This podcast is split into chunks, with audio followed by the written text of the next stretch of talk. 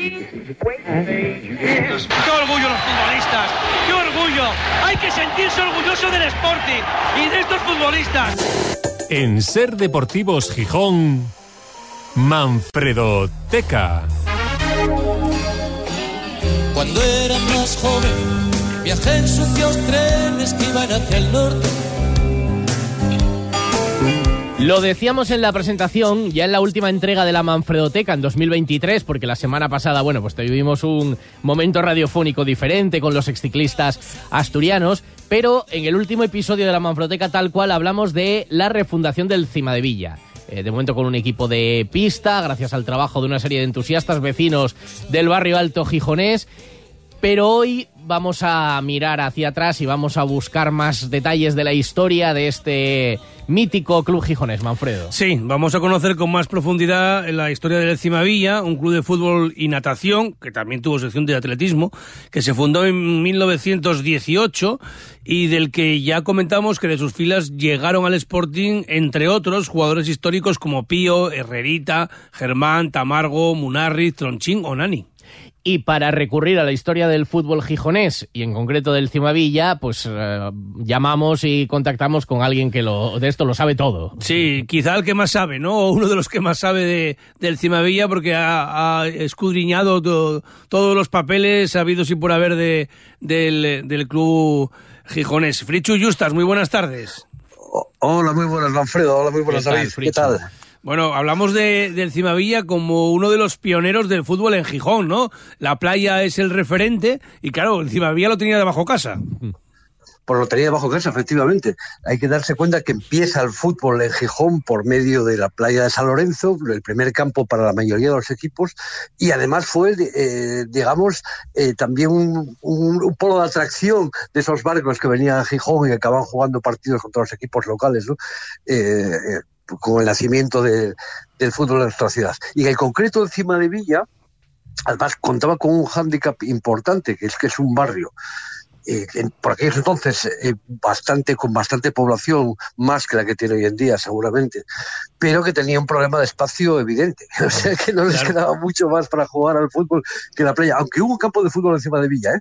detrás ¿Ah, sí? de Tabacalera eh, sí sí sí sí existió el campo de fútbol de la Atalaya se llamaba la Atalaya que fue además hogar de los equipos infantiles de encima de Villa y de, y de hecho fue donde nace el fútbol femenino en Gijón.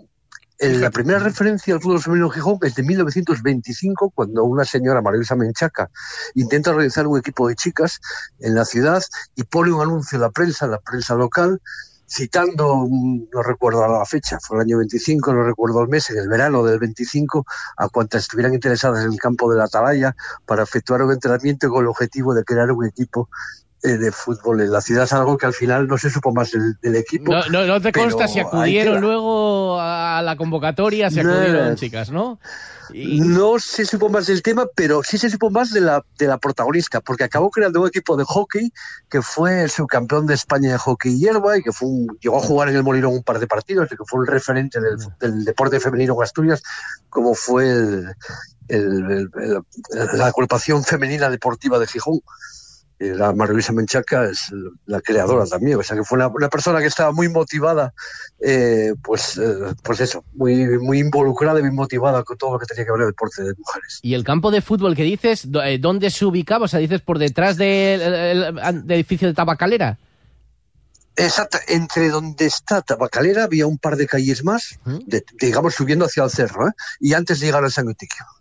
Claro, la- Ahí eh, había un campo de fútbol. El espacio era muy reducido. Si el barrio quería Muy crecer, reducido. antes hablabas de actividad, sobre todo, evidentemente, pesquera, porque, claro, la gente joven no lo sabe, pero es que el puerto pesquero era el puerto deportivo. O sea, donde está eh, el planeta y el bulevar y La Habana ahí delante, descargaban los barcos. Claro. La mercancía de, Claro. de pescado, entonces había una actividad enorme ahí en, en, en- en el, en el barrio de Cimavilla. Pero eh, por ese espacio tan reducido de ese campo de la Atalaya, el Cimavilla jugó en otros campos como el Molinón. Claro, claro, jugó. El, el, cuando se crea, se crea, como bien dice Manfred, en 1918 se crea de forma puntual, porque duran. eh, a ver, en el barrio de Cimavilla había tres equipos: el Marino, el Rey Pelayo y el New Club. El Marino y el Rey Pelayo se unen en el año 18 para disputar torneos de verano, lo que llamaban desafíos, que se llamaban entonces desafíos de verano. Eh, pero vuelven a jugar después durante el invierno de forma separada. Y en el 19 es cuando vuelven a unirse por segunda vez y es la definitiva. De ahí surge encima de Villa. Y te decía la, la, la relación del Cima de Villa con el Molinón jugando como local en el Campeonato Claro. de Asturias, por ejemplo, ¿no? Y, ¿Qué es lo que os voy a contar? Entonces no tenía, no tenía ningún tipo de, no tenía ningún tipo de campo y andaba deambulando de un lado para otro. ¿Y qué sucede? Que en el año 25 asciende a primera categoría de tres categorías del campeonato de Asturias, primera, segunda y tercera. Asciende a primera categoría. El campo de Atalaya no estaba para jugar y eh, el Sporting les cede de forma gratuita el estadio del Morirón. De hecho, como bien recordaba que el otro día Manfredo, el, el primer partido que juega el Oviedo en el Molinón no lo hace contra el Sporting. Lo hace en noviembre del 25 contra Cima de Villa, que entonces estaban ambos en, en la máxima categoría. Con una anécdota además muy una anécdota- importante. Eso, eso. Cuéntala, cuéntala. Bueno, ese, ese día el Oviedo se dejó la mitad de la equipación olvidada en la estación de trenes de, de allá, de Oviedo, y se presentaron en el Molinón solamente con equipación para siete jugadores. ¿Qué sucedía?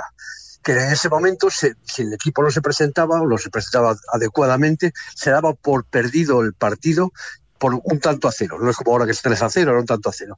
Pero estaba Enrique Guisasola, expresidente del Sporting presente, e intercedió para que el Sporting le dejara a los del Oviedo las equipaciones rojiblancas para que no perdieran el partido y pudieran jugar contra la Cima de Villa con normalidad, como así fue.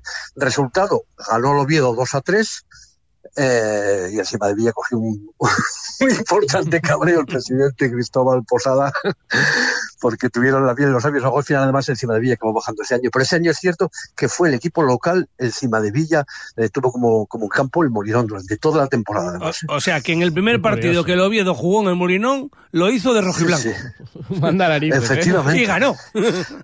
Y, y ganó dos a tres. Eh, hay, eh, la vinculación encima de Villa con el Sporting va todavía más allá, porque firman el primer documento que firma el Sporting, el primer convenio con otro club que firma el Sporting es precisamente con encima de Villa. En el año 39 eh, firma un, un convenio de colaboración por tres temporadas.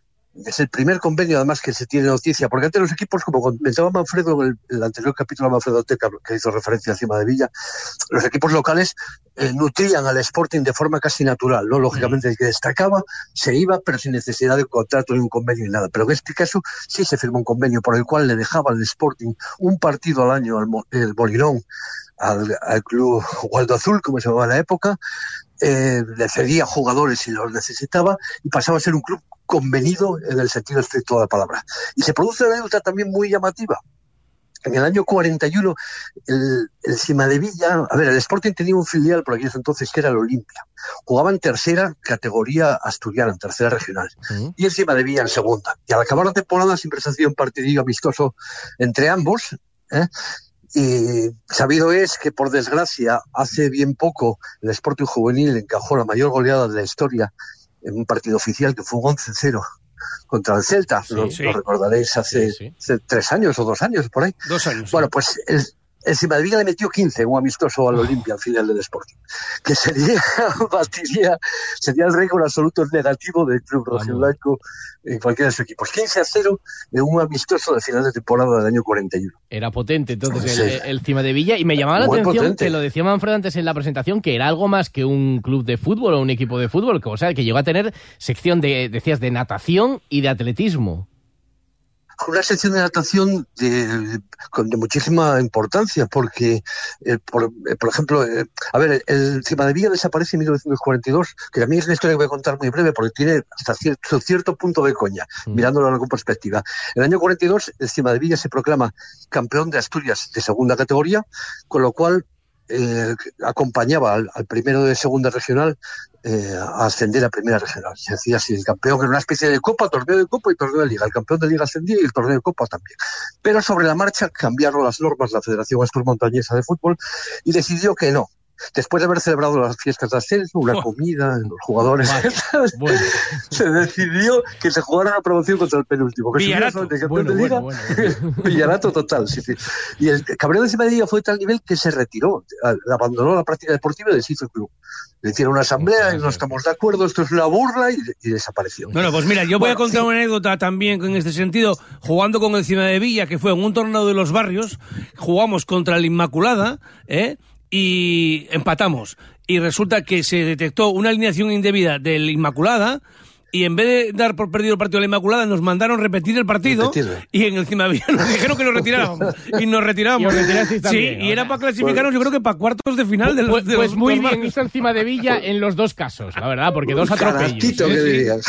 Cara- Caractito, Cimadilla con caractito. Vamos, dos atropellos Por- totales. Sí, sí, pues el caso es que el Cimadilla desapareció en aquel año 42, se refunda cinco años más tarde, el año 47, después llegar a un acuerdo con la federación, bueno, que eh, de alguna forma se le pide disculpas al club y se refunda creando eh, no solamente fútbol, sino atletismo y natación.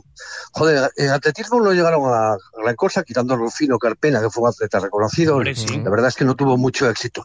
Pero en natación fueron cinco años seguidos campeones de Asturias por clubes. Llegaron a tener campeones del norte de España.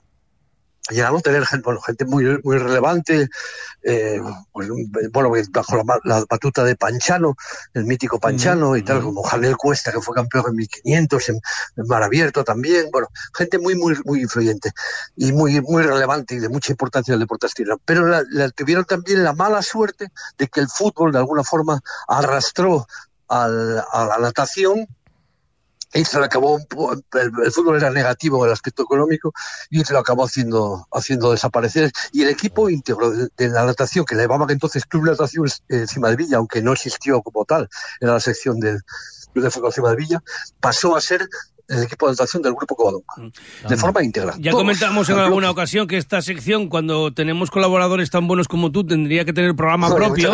¿eh? como ahora Vamos. Frasier, es un spin-off, ¿eh? pero el tiempo se nos escapa y quiero hacerte todavía dos preguntas. Una, que me, me comentaste fuera de antena que eh, has encontrado los nombres de todos los jugadores que vistieron la camiseta del Cima de Villa y luego llegaron al primer equipo del Sporting, ¿no? Eso es, fueron 24 sin contar Venga, vamos con a. Pío y Germán, por ejemplo, porque Pío y Germán jugaron los infantiles de Villa. No los incluyo, ¿eh? que jugaron en los dos primeros equipos Primeros de, ambos, equipos. de ambos clubes. Herrerita, internacional absoluto, sabido es. ¿eh? Tronchu, que llegó ahí también a la selección española, pero debutó. Tamargo, el jugador también del Real Madrid. Munarris, el portero mítico. Fraisón, campeón de Copa con el Levante.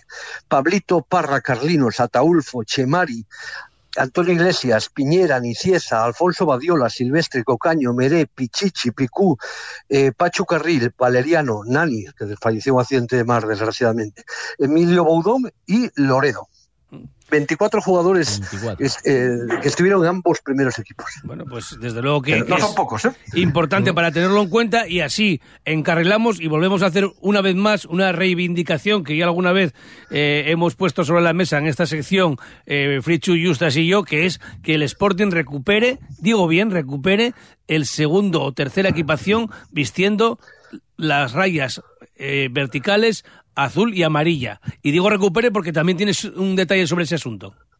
Eso es, en la temporada 1939-40, la primera después de la guerra civil, el Sporting la tuvo de segunda equipación. La equipación igual que la de Cima de Villa, que más, qué cosa más simbólica, ¿no? Que los colores de encima de la bandera de Asturias. Claro. o, de, o, de, o, de la, o de la mar y el, y, la arena. Ambas, ambas me valen.